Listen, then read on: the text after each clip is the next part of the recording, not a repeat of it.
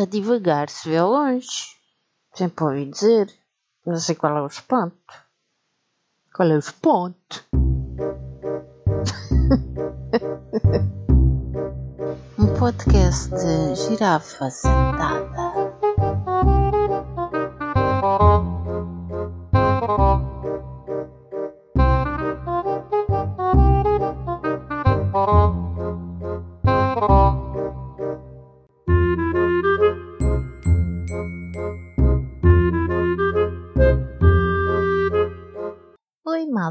Tudo bem com vocês? Espero que sim. O tema de hoje são as modas do nosso falar. Já devem ter reparado na praga de termos de inglês que efetua a nossa língua portuguesa, certo? Uma bactériazinha estrangeira aqui e outra depois da manhã, ainda vai que não vá. Não causa pneumonia. Mas o problema é que isto tornou-se uma epidemia de termos e é que nem os engravatados mais ilustres escaparam. Até me admira como é que nos chamam Crown Virus ou coronavírus. Esta virose de misturar línguas, misturar línguas, misturar inglês de português, português agora, a seguir inglês, a seguir português, a seguir inglês, nasceu com os millennials, certo? Geração que veio onde internet já é, é uma coisa que sempre existiu. Ora, millennials, aqui está um dos termos mais usados a nível mundial para designar aqueles que nasceram neste milénio.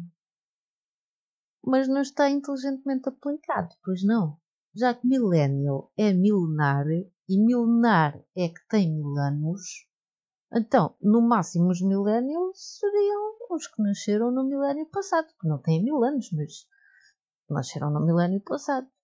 Mas não, foi aplicado ao contrário. Ou seja, quem nasce depois do ano 2000 é millennial, portanto, tem mil anos, então é mais velho do que aqueles que nasceram no milénio passado e que têm, temos, têm só umas dezenas de anos, não é?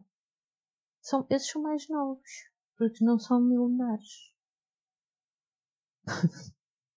no outro dia, um episódio de prós e contras, eram mais as expressões em inglês do que as pessoas lá no, no, no na assistência.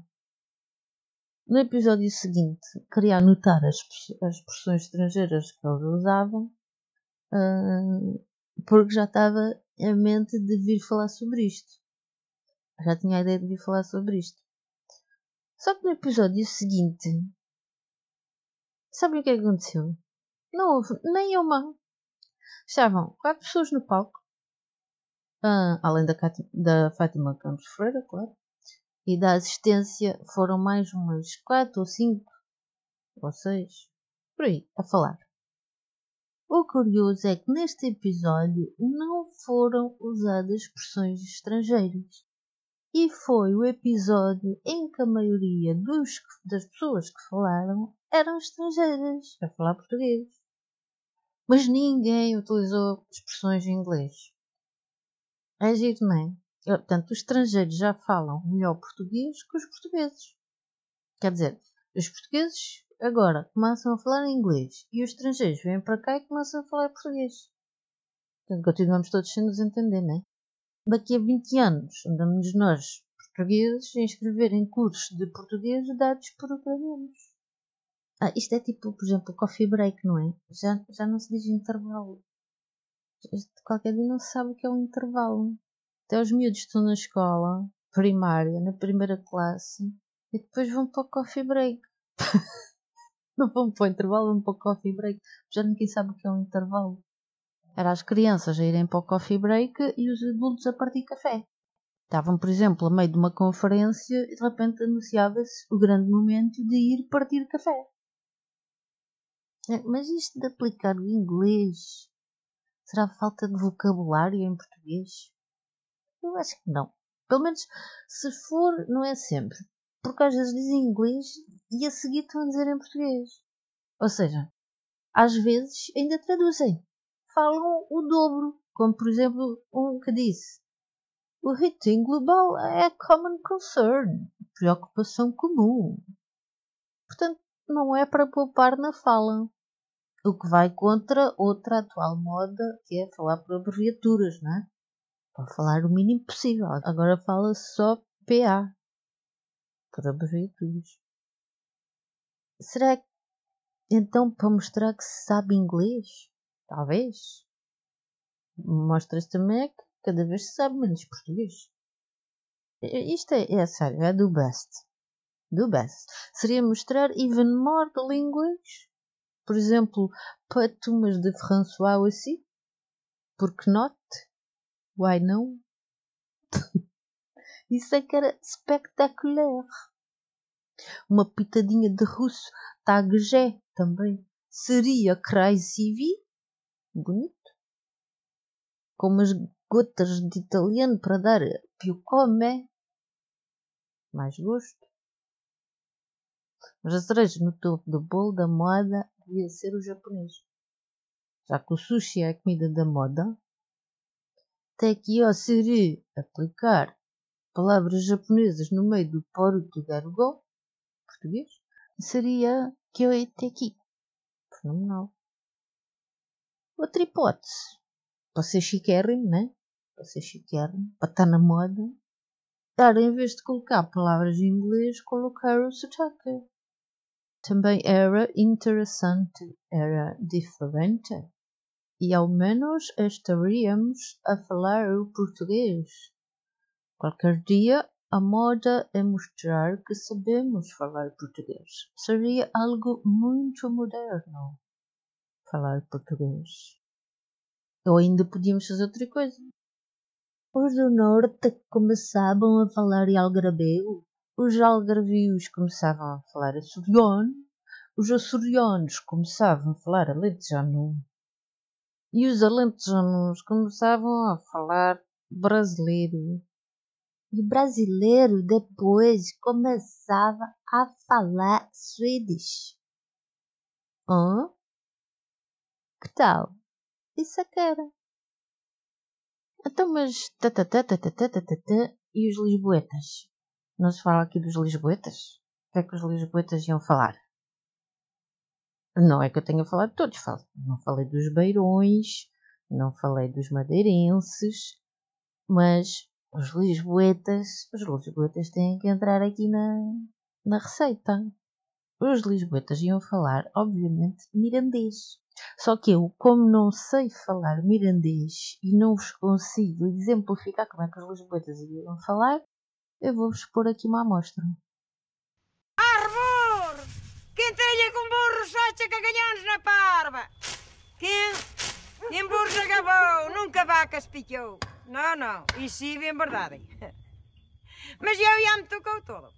Já me tocou a picar vacas e agora a picar burros e ainda ele que estará para venir. hum? Não era o máximo em Lisboa falar-se assim? Mas se não perceberam, eu vou-vos deixar aqui com mais um bocadinho. Para começar a interiorizar. Eu nasci em 28, mas eu, eu sou analfabeto, analfabeto, analfabeto, porque meus pais também eram uns piraitas. E a merda trazia-me atrás de umas canhonas, a merda de me mandar a escola, que eu andava a fazer nada. Mas vou-vos dizer uma coisa. Ah, falando de burros... Eu uma vez agarrei a burra e, e ia em riba dela. Mas depois os rapazes queriam subir, agarrei, baixei-me e subi lá cinco rapazes. Pronto, agora é só começar a treinar. Ah, mas depois ainda havia os lisboetas que trabalham nos correios. Esses não falam mirandês, esses começavam a falar chinês. Por causa das importações as encomendas vêm da China, ficam retidas ali dois, três meses, elas estão ali em contacto aquele tempo todo com a mercadoria vinda da China e depois, e, e, com as etiquetas em chinês e tal, então depois começavam a falar chinês. Pronto, mas isso era um caso à parte, não é? Isso eram só os dos correios e das alfândegas. Fica um país muito globalizado e moderno ficava um país muito na moda. Ah, mas espera aí, não podia ser, porque estarmos na moda é estarmos igual aos Estados Unidos e- ou à Inglaterra ou aos outros países. Não, porque eles não estão a fazer isso, não é? A gente depois. É verdade, seria interessante os americanos agora, por exemplo, começarem a a pôr também palavras em português lá no meio. Hã? O que é que acham? Vamos propor? Fazemos uma troca. A gente diz whatever e coffee break e mainstream e sei lá o que mais e eles dizem we send out kids out to play football or soccer or swimming or seja lá o que for. I don't care if it's paper or computer or que for works for you. Now please, ladies and gentlemen, let's take interval for five minutes before we continue. Podíamos fazer aqui, não é? Então as palavras portuguesas foram para onde? Tem para algum lado. Bom, meus dear ouvintes, por hoje já chega. Já chega de responso, de respanete na língua. Já vamos para aí nos 10 minutos e ficamos por aqui. Mas eu vou come back a estes temas. Meus friends, me aguarde. Eu vou voltar. I'll be back. Tchau.